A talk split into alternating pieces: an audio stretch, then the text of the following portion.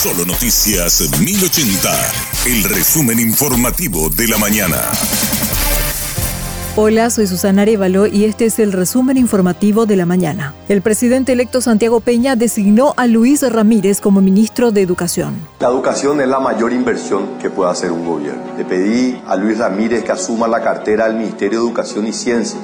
Una educación que tiene a los docentes en el centro, docentes bien preparados, bien remunerados, con una infraestructura adecuada. Va a tener el enorme desafío de trabajar con la comunidad educativa, los padres, con los docentes, con los estudiantes, para generar los grandes cambios.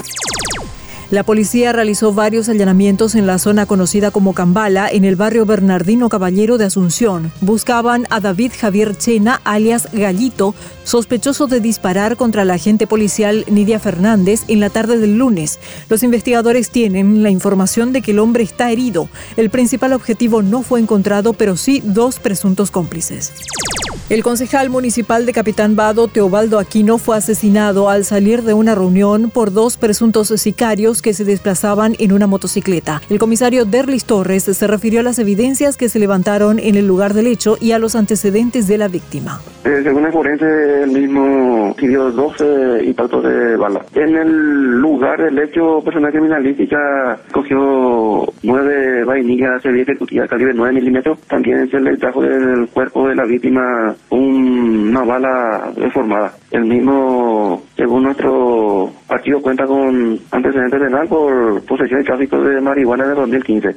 El jefe de prevención del departamento de Amambay, comisario Richard Rodas, reveló que el concejal había recibido amenazas, sin embargo, nunca hizo una denuncia formal al respecto. Algunos familiares del mismo seguramente ya tienen conocimiento y que familiares fueron también ultimados años atrás y bueno, tenemos esos antecedentes. La familia también refiere que él estaba siendo amenazado, ¿verdad? cosa que no tenemos ninguna denuncia para poder formalizar, pero esa es la versión que ellos están manifestando ahora. Tus familiares mismos le estaban advirtiendo que no, no salgan más, que tengan cuidado, inclusive que denuncie, pero él mismo se resistía, no, está más abajo, nadie me va a tocar acá, decía. Esas son las manifestaciones de, sus familiares. ¿verdad?